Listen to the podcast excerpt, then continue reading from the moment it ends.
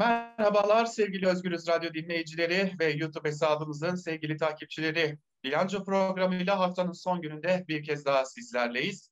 Ve e, her zaman olduğu gibi genel yayın yönetmenimiz Can Dündar bizlerle. Sevgili Can Dündar size de hoş geldiniz diyelim. Hoş bulduk Altan, iyi yayınlar. Gündem yoğun tabii ki. E, zaten programdan önce konuştuk neleri konuşalım, nelere e, öncelik verelim diye ama sanırız en önemli gündem maddelerinden biri 128 milyar dolar nerede sorusu. Farklı boyutları var elbette bunun. E, tam biz yayına girerken, kayda girerken e, bir açıklama geldi Merkez Bankası'ndan ve Merkez Bankası diyor ki ortada kaybolan hiçbir şey yok ama nerede sorusunun da bir cevabı yok aslında Merkez Bankası'nın e, yaptığı açıklamada. Ee, öte yandan bunun başka boyutları var. Çok ilginç ve eğlenceli bir boyutunu da CHP ortaya çıkardı diyeyim aslında bir internet sitesi açtılar ve bu internet sitesinden 128 milyar dolarda neler yapılabileceğini gösterdiler. 128 milyar dolar neden önemli sorusunun cevabını da belki salgın döneminde e, bir türlü kapanmaya gidemeyerek e, almış olduk.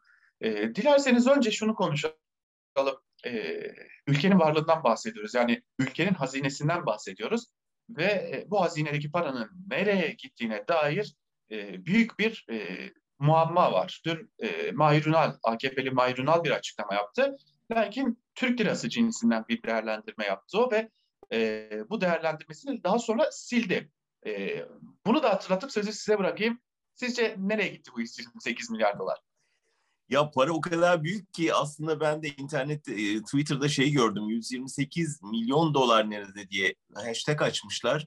Yani insanın dili dönmüyor hani milyar olabileceğine. Onun için milyon diye döndü günlerce. Mayrunal'ınki de Türk lirası cinsinden. Çünkü gerçekten milyar dolar e, ağzımızın alışmadığı kadar büyük bir miktar. İtiraf edeyim ki Altan başta bana çok sevimli bir slogan gibi gelmemişti. Çünkü muhalefetin görevinin soru sormak değil cevap bulmak olduğunu doğrusu düşünüyorum. Yani o paranın nerede olduğunu ortaya koyan bir araştırma ile ortaya çıksalar çok daha etkili olurdu diye düşünüyordum ama sonuca baktığımda e, gerçekten CHP açısından ciddi bir başarı var ortada. Bir, bir, bir defa bir halkla ilişkiler çalışması olarak çok başarılı oldu.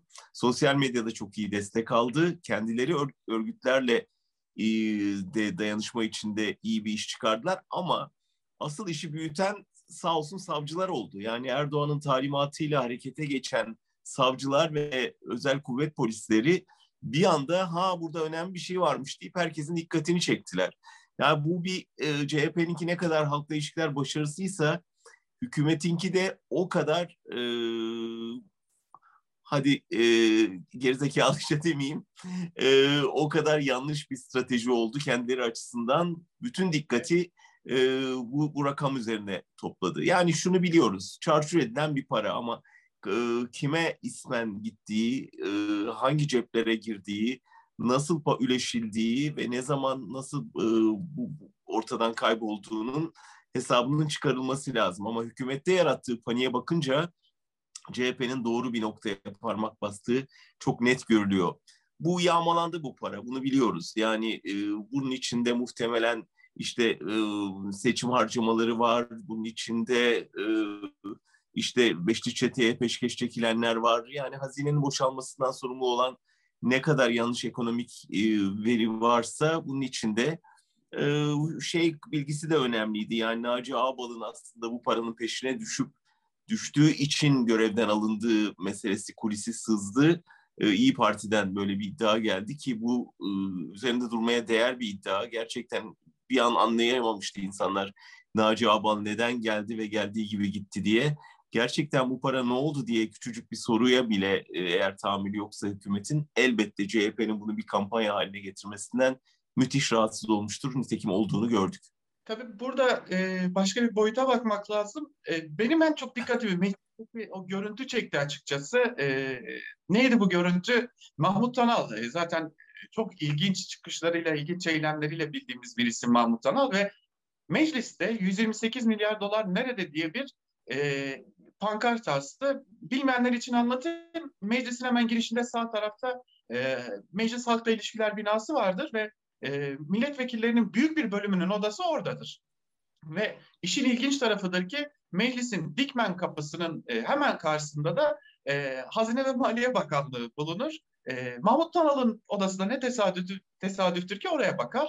Tam da oradan pankartı sallandırdı ve meclisin itfaiyesi çok hızlı bir şekilde olaya müdahale etmek için e, koşturdu tabii ki. Şimdi bunu niye anlatıyorum? Ülkenin dört bir yanında e, vinçleri görüyoruz. Tomaları, e, zırhlı araçları, özel harekat polislerini ve vinçleri görüyoruz. Şimdi bugün programda da söyledik. Bu vinçlerin muhtemelen kiralanması gibi bir durum söz konusu ve e, bu kiralanma durumunda da yine halkın cebinden para gidiyor. Yani evet. Akıl alır gibi değil. Gerçekten çok çok acayip bir şey. Yani şu e, devletin pankart avına çıkması ve bunun için polisi, belediyeleri, itfaiyeyi herkesi seferber etmesi gerçekten trajik. Ama dün Levent Gültekin'in hatırlattı. E, yani işin bu boyutunu dikkat çekti. Yani bu kadarcık bir pankarta bile tahammül etmeyen iktidar nasıl seçime gidecek? Bu seçimde muhalefet nasıl e, olup da kampanya yürütebilecek? Yani bu eğer devlet bütün bu olanaklarıyla e, seferber olacaksa ve muhalefetin pankartlarını sökecekse nasıl yani zaten elinde medya gücü olmayan bir muhalefet nasıl kampanya yürütecek sorusunu da bir provasını yapmış olduk ve ağır bir prova. Çünkü bunun içinde hiçbir iddia yok yani. Sen yaptın demiyor. Küçük bir saray profili var. Oradan Cumhurbaşkanı'na hakaret iddiası çıkarıyorlar. Dolayısıyla demek ki hiç e, Cumhurbaşkanı'ndan bahsedilmeyecek kampanya boyunca. E, yani gerçekten düşünsene bir seçim kampanyası yürütülüyor ve polis bütün seferber olmuş e, pankart, afiş söküyor. Burada yapılacak şeyi düşünürsen iş, iş bayağı zor olacaktır. O açıdan CHP içinde bir prova oldu bu. Burada esas bir de diğer soru şu. Cumhurbaşkanı Erdoğan'ın e, Cumhurbaşkanlığı görevi nerede başlıyor ve bitiyor? E, parti genel başkanlığı görevi nerede başlıyor ve bitiyor? Öyle Buna bir ayrım kim... olmadığını söyledi ama kendisi defalarca söyledi. Bu bitti yani buradan itibaren artık bunun tartışılacak yanı yok. Karşımızda devlete hakim bir AKP genel başkanı var. Yani bunu artık kabullenmemiz lazım. Üstelik yani devletin valisinin mesela işte patates pazarlamada nasıl vali yardımcısının görevlendirildiğini ve nasıl komik duruma düştüğünü de gördük. Yani istediği zaman polise afiş indirtebiliyor, istediği zaman valiye e, patates sattırabiliyor, istediği zaman e, kaymakama e, ya da işte devletin anayasa mahkemesine parti kapatma emri verebiliyor. Böyle bir parti devletinin lideriyle karşı karşıyayız. Ve seçimi konuşuyoruz ama ben, e, belki bu arada şunu söyleyeceğim hocam. E, 128 milyar nerede sorusunun belki de en bariz cevaplarından birini patatesler ve soğanlardan aldık. E, tabii Cumhuriyet Halk Partisi uzun bir zamandır bu konuda çağrı yapıyor. E, CHP'den kimi milletvekilleri özellikle tarımla ilgileniyorlar ve tarım konusunda çok e, birçok çağrıları var. Çiftçilerle görüşüyorlar ve e, sık sık çağrı yaptılar. Gelin bu patatesleri alın ve dağıtın diye çağrılar yapıldı. E, denilebilir ki evet e, sosyal devlet patates de dağıtır, soğan da dağıtır. E, tabii bu dönemde en önemlisi aşı dağıtır ama onu yapamıyorlar. E, hoş maske de atacağız dediler, onu da dağıtamadılar. E, ama burada e, patatese soğana devlet töreni yapmak, e, mikrofonları dizmek, açıklamalar yapmak bu bir şeyin itirafı gibi görünüyor. Sizce durum ne? Evet bu bir çaresizlik itirafı, bu bir zavallılık göstergesi ama şu patatesin ötesinde de bir PR kampanyası için sanki seferberlik başlatılmış gibi görünüyor. Özellikle Ramazan'la birlikte Erdoğan'ın yer sofrasında bağdaş kurmaya başlamasından İçişleri Bakanı'nın seccade serip namaz kılarken fotoğraf servis etmesine kadar varan bir geniş halkla ilişkiler kampanyasının bir parçası gibi geliyor bana. Ee, bir tür kamuoyunda imaj kaybediyoruz, destek kaybediyoruz. Kamuoyunda e, ciddi yara alıyoruz e, endişesiyle zannediyorum. Bir e, topyekün hadi biz şey yapalım, fotoğraf çektirelim e, şeyi başladı, seferberliği başladı. Bir bakıyoruz patates dolu tırların gece yarısı yola çıkışı sanki uzaya mekik atılmış gibi e, servis ediliyor basına. Ya da Erdoğan'ın yer sofrasında vatandaşla yemek yemesi sanki bütün o altın varaklı sarayların ihtişamını unutturabilecekmiş gibi servis ediliyor. Ya da İçişleri Bakanı aslında işte dini açıkça siyasete alet eden bir e, siyasi şey yapıyor, kampanya yürütüyor kendince. Ve tam da bunun üzerine Diyanet İşleri Başkanı dini siyasete alet edenleri eleştiren bir e, açıklama yapıyor. Gerçekten e, devlet biraz panik içinde ne yapacağını şaşırmış gibi dört bir yana saldırıp e, bir şeyler yapmaya çalışıyor. Bu çaresizlik ve panik göstergesi. Ve e, o zaman bu saldırma anı ile ilgili başka bir şey daha konuşmak gerekecek. Fezlekeler. Evet. E, Cumhuriyet Halk Partisi'ne yönelik fezlekeler. Tabii CHP Genel Başkanı Kemal Kılıçdaroğlu CHP'de en çok fezleke sahibi olan isim. Daha önce de fezlekeler geldi. E, gelmeye de devam ediyor. Ama defa ilginç gerçekten e, hem CHP Genel Başkanı Kemal Kılıçdaroğlu, hem Muharrem Erkek, hem Faik Öztürk, hem Oğuz Salıcı gibi isimler var fezlekelerin arasında ve hem zamanlama hani e, çok sık kullanılan bir tabir olduğu için kullanıyorum. Zamanlama manidar derler ya. Gerçekten manidar ve manidar isimler. E, çok sık kameraların karşısında gördüğümüz iktidarın da hedefinde olan isimlere fezlekeler ardı ardına geliyor. Hemen ardından Ahmet Şık'a da bir fezleke geldi tabii. HDP'lilere zaten rutin bir işlem. 1300'ü geçmiş durumda. Ama burada CHP bir mesaj var. Hem amiraller bildirisi üzerinden sanırız hem de e, bu 128 milyar dolar meselesi üzerinden. Yani ben CHP'nin şöyle bir strateji yürüttüğünü anlıyorum. Ya ne olursa olsun biz bize ne yapılırsa yapılsın savunma yapmayalım, saldırı stratejisine devam edelim. Yani bunlar gündem değiştirmeye yönelik şeylerdir. Biz 128 milyar dolar talebimizde bu konuda bir açıklama talebimizde devam edelim ve gündem çarpıtmasına izin vermeyelim gibi bir strateji izliyorlar. Bu anlaşılabilir ve önemli bir karar. Fakat yani bir ülkenin ana muhalefet partisinin e, lideri ve önde gelen milletvekilleri için fezleke düzenlenmesi, meclisin harekete geçirilmesi öyle geçiştirilecek bir şey değil gibi geliyor bana. Hafta içi yaptığım yorumda da dikkat çektim. Yani bu çok büyük bir olay. Yani bir ülkenin demokrasisinin artık son durağı. Yani meclis e, ana muhalefet partisi liderini siyasi hareket, hareket hayatına son vermeye kalkışıyor. Yani işte hatırlattım bunu Demokrat Parti denediğinde bir ay sonra ülkede askeri darbe oldu ve çok pahalıya mal oldu Menderes'e ve arkadaşlarına.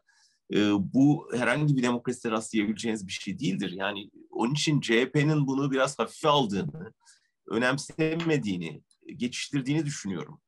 E, birini karşı çıkmak öbürünü gündemde tutmaya engel değil.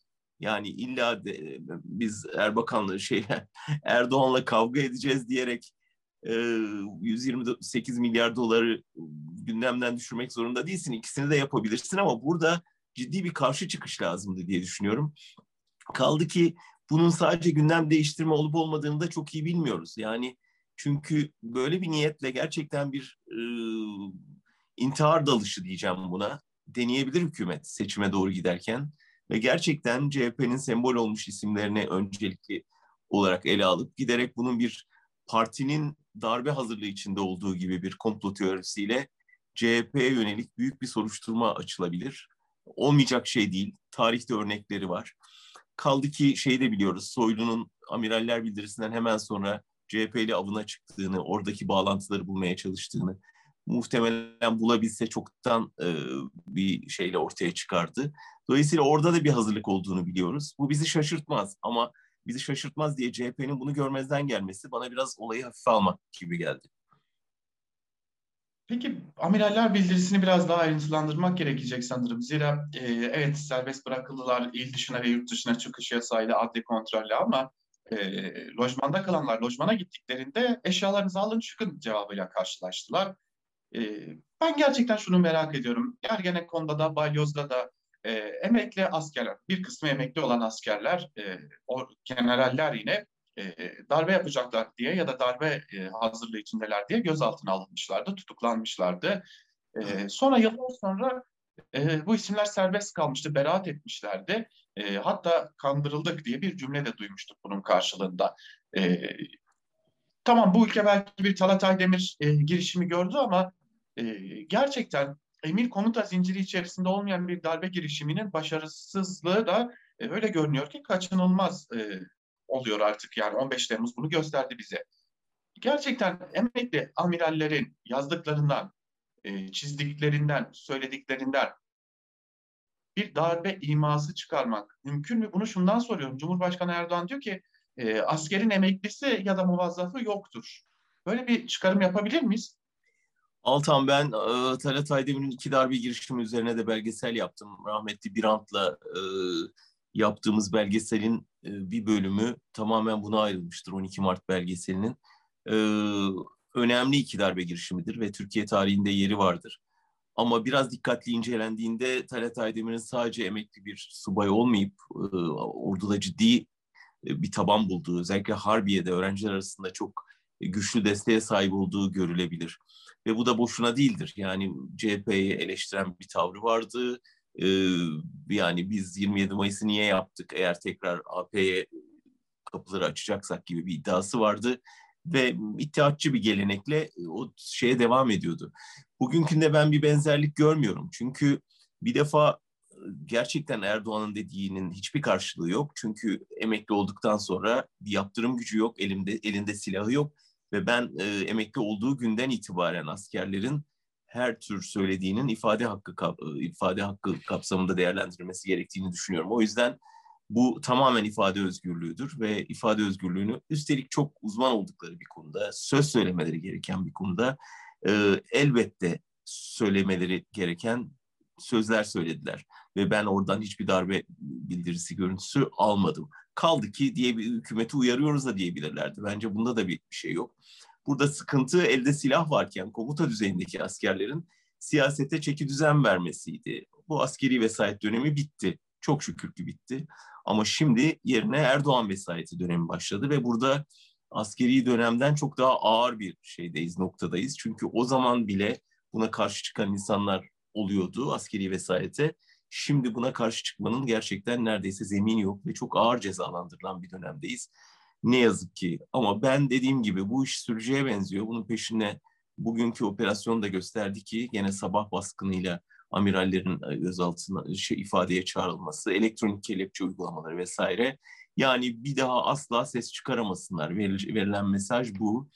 Ben bu mesajın çok karşılık bulacağını düşünmüyorum. Toplum giderek daha fazla ses vermeye başlıyor. Bir yerden bastırırlarsa başka bir yerden ses çıkıyor. Artık bu toplumu susturmanın imkanı yok.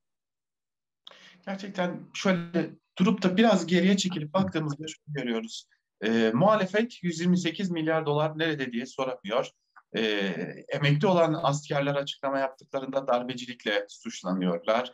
E, ülkenin e, ana muhalefet partisinin lideri ve milletvekillerine yönelik fezlekeler var. HDP'ye yönelik e, kapatma davası iddianamesi iade edildi, Yargıtay'a geri gönderildi ama gelen duyumlara göre e, Yargıtay Cumhuriyet Başsavcısı pek devası geçmeyecek, yeniden e, bir iddianame hazırlayacak gibi bir durum söz konusu. E, bir, bir de medya e, zaten tamamen baskı altına alınmış durumda. Örneğin Rütük Başkanı Ebu Bekir Şahin e, eleştirinin de muhalefetin de eleştirilerinin de bir dozu olmalıdır. E, öyle rahat rahat eleştiremez. Sınırı, Biraz... sınırı olması lazım dedi evet. Yani bu o iş... sınırı kim koyacak? Sınır nerede evet. onu bilmiyoruz. Peki biz bu ortamda nasıl bir seçime gideceğiz? Yarın bir gün seçim oldu diyelim. Ya mesele orada. Onun için muhalefetin çok ciddi bir şekilde e, hem seçim yasasını hem siyaset o dönemin kampanya imkanlarını hem de en önemlisi sandık güvenliğini didik didik edecek bir hazırlık içinde olmalı şu anda. Yani e, tamam e, bütün kamuoyu yoklamaları şu anda bir seçim olsa muhalefetin kazanabileceğini gösteriyor. Erdoğan'ın 2-3 e, rakibi karşısında kaybedeceği çok net görünüyor. Ama devletin bütün imkanlarının elinde olduğu unutulmamalı. O yüzden e, bu konuda büyük yatırım istiyor. Yani seçim güvenliği ve kampanya güvenliği konusunda gerçekten alternatif me- e, mecralar yaratma, halka ulaşmanın başka yollarını bulma gibi stratejiler geliştirmek zorundalar. O yüzden dedim bu 128 milyar dolar nerede kampanyası bir tür iktidarın neleri yapabileceğine ve muhalefetin neleri göğüslemesi gerekeceğine ve nasıl alternatif kanallar açması gerektiğine dair ipuçları sundu bize. Tabii tüm bunları konuştuk. E, yavaş yavaş sona doğru geliyoruz ama salgına dair de birkaç e, cümle isteyeceğim. Altan, ondan önce kısaca bir yurt dışı şey boyutuna da değinelim. Geçen haftanın önemli birkaç şeyi den bir tanesi Ankara ile Yunanistan, Ankara ile Atina arasında bir yakınlaşma denemesinin e, basın toplantısında herkesin gözü önünde suya düştüğünü gördük. Yani Atina ile Batı baskısıyla Avrupa baskısıyla bir yakınlaşma tesis edilmeye çalışıldı ve olmadı. Yani Atina ile Ankara'nın tersine e, neredeyse e, basın önünde hesaplaşacak kadar büyük bir uzma, uzlaşmazlık içinde olduğunu gördük. Aynı şekilde ki e, Moskova'nın Ankara'nın Ukrayna'ya ilişkin e, sözlerinden duyduğu rahatsızlığı dile getirdiğini gördük. Yani hem Atina ile hem Moskova ile aynı anda e, bir e, çatışma haline girdi Ankara. Üstelik Washington'la hala bir telefon teması kurulamamışken ve bir de üstüne Avrupa Birliği'nin e, geçen haftaki ziyareti ve Erdoğan demokrasisine yönelik ağır sözleri düşünüldüğünde büyük bir yalnızlık manzarası ağırlaşarak o tablo sürüyor. Bir de en son Kıbrıs, Kuzey Kıbrıs Türk Cumhuriyeti eklendi buna ki yani e, Kur'an kursları meselesi de Erdoğan'ın kendi ülkede uyguladığı hukuksuzluğu Kıbrıs'a e, ihraç etmeye çalıştığını gördük. Yani açıkça hükümete bu Anayasa Mahkemesi kararını iptal et. Ne duruyorsun? Tanıma. Ben nasıl tanımıyorum? Sen de yavru vatansan tanımayacaksın anlamında bir açıklama yaptı ve şimdi Kuzey Kıbrıs'ın buna çare aradığını, yasanın arkasından dolaşmaya çalıştığını görüyoruz. Yani artık dünya ile sürekli kavga halinde ve en e, yakın bulduğu rejimlere de hukuksuzluk ihraç eden bir başkent görüntüsü arz ediyor ki gerçekten çok acıklı bir tablo. Tabii bu arada e, malum Rusya e, Türkiye uçuşları kısıtladı. E, tam da turizm sezonu geliyorken hoş şimdilik biraz Haziran'a kadar kısıtlandı ama e, 1 milyona yakın kayıptan bahsediyor turizm sektörü. Fakat dikkat çekicidir Ukrayna Başbakanı'ndan Zelenski'den gelen açıklama e, bu tam da bizim birbirimizle dayanışma göstermemiz gereken e, dönemdir diyerek neredeyse Rusya yoksa biz varız demeye getirecek evet. getirdi. Bu yakınlaşma tehlikeli gibi geliyor bana. Yani e, çok keskin e, bir e, viraj bu ve e, bu virajı e, çok hızlı bir şekilde e, almaya çalışırsa e, iktidar sanırız e, birçok noktada Rusya ile karşı karşıya gelecek. Bunun e, en net yerlerinden biri de Suriye. Siz ne dersiniz? Evet, ateşle oynuyor Erdoğan. Çünkü özellikle e, Ukrayna ile ilişkiler meselesi e, bütün dünyanın gündeminde ve e, yani Amerika ile Rusya arasında büyük bir e, çatışma konusu olabilecekken bir, bir telefon diplomasisiyle onlar bir şekilde yatıştırabildiler ama Türkiye birden yalnız kaldı Putin'le. Ve Putin'in öfkesinin Erdoğan'da nasıl etki yap, yaptığını daha önce biliyoruz. Örnekleriyle gördük. Yani kapıda bekletmeden tut özür diletmeye kadar. E, dolayısıyla Erdoğan'da ciddi bir Putin korkusu var. E, o yüzden Moskova bu kartı iyi kullanıyor ve birkaç basın açıklamasıyla mesajı yolladı. Onun için önümüzdeki dönemde Ankara-Moskova ilişkilerinin nasıl seyredeceği biraz e, iktidarın e, bugünkü iktidarın kaderi açısından önem taşıyor. Yani sadece Biden yönetimiyle değil, e, Putin yönetimiyle ciddi sorunlar yaşayacak gibi görünüyor. İstersen kapatırken koronayı senden dinleyelim. Memlekette durum gerçekten vahimleşiyor galiba. Şimdi programa kayda girmeden önce bir mahallede biraz tur attım. E, esnafla yakın ilişkilerimiz var. E, esnaflar biri e, şöyle bir baraka yapmıştı ve orada kokoreç, köfte satan bir esnaftı. Topluyordu. Yani işçi getirmiş ve topluyordu e, dükkanını. Ne oldu diye sordum. Benden bu kadar dedi. Hemen arkasında da barlar vardı, e, alkollü mekanlar vardı. Tam üç satılık bir kiralık ilanı gördüm. E, tamamen kapalılar artık ve bitmiş durumdalar. Esnaf bitmiş Nasıl durumda. geçinecek bu insanlar Altan? Geçinemeyecekler. Yani e, Şimdi hatırlayacaktır izleyicilerimiz bu hafta Ankara Kulisi programında bir başka bir noktaya dikkat çekmiştik. Yani e, ülkede şu an en önemli şeylerden biri sağlık. Ve sağlıkla ilgili ciddi bir sorun var. E, malum tıbbi cihaz sektörü dışarıdan e, iş yapıyor e, Sağlık Bakanlığı'na bağlı hastanelere. Daha doğrusu hem özel hem kamu hastanelerine. Ve kamu hastaneleri bu sektöre borçlarını ödemiyor. İnsanlar krediyle geçiniyorlar. E, ama şimdi kamu bankaları kredi vermemeye başladı çünkü devletin ödeme ödeme garantilerini teminat olarak kabul etmiyorlar. Esnafın da durumu bu. Krediyle, borçla, çevreden aldıklarıyla bir yere kadar gidiyorlar. Sonrası ne yazık ki intiharlara kadar varabiliyor. E, şimdi koronayı konuşuyoruz artık gerçekler ortada. 60 bin vakalar, e, ölümler, can kayıpları, aşılamada yaşanan sıkıntılar, e, ve üstüne üstelik e, son birkaç gündür aşılama sayısı giderek düşüyor çünkü randevular azaldı. Randevu alanlar aşıya gitmiyor.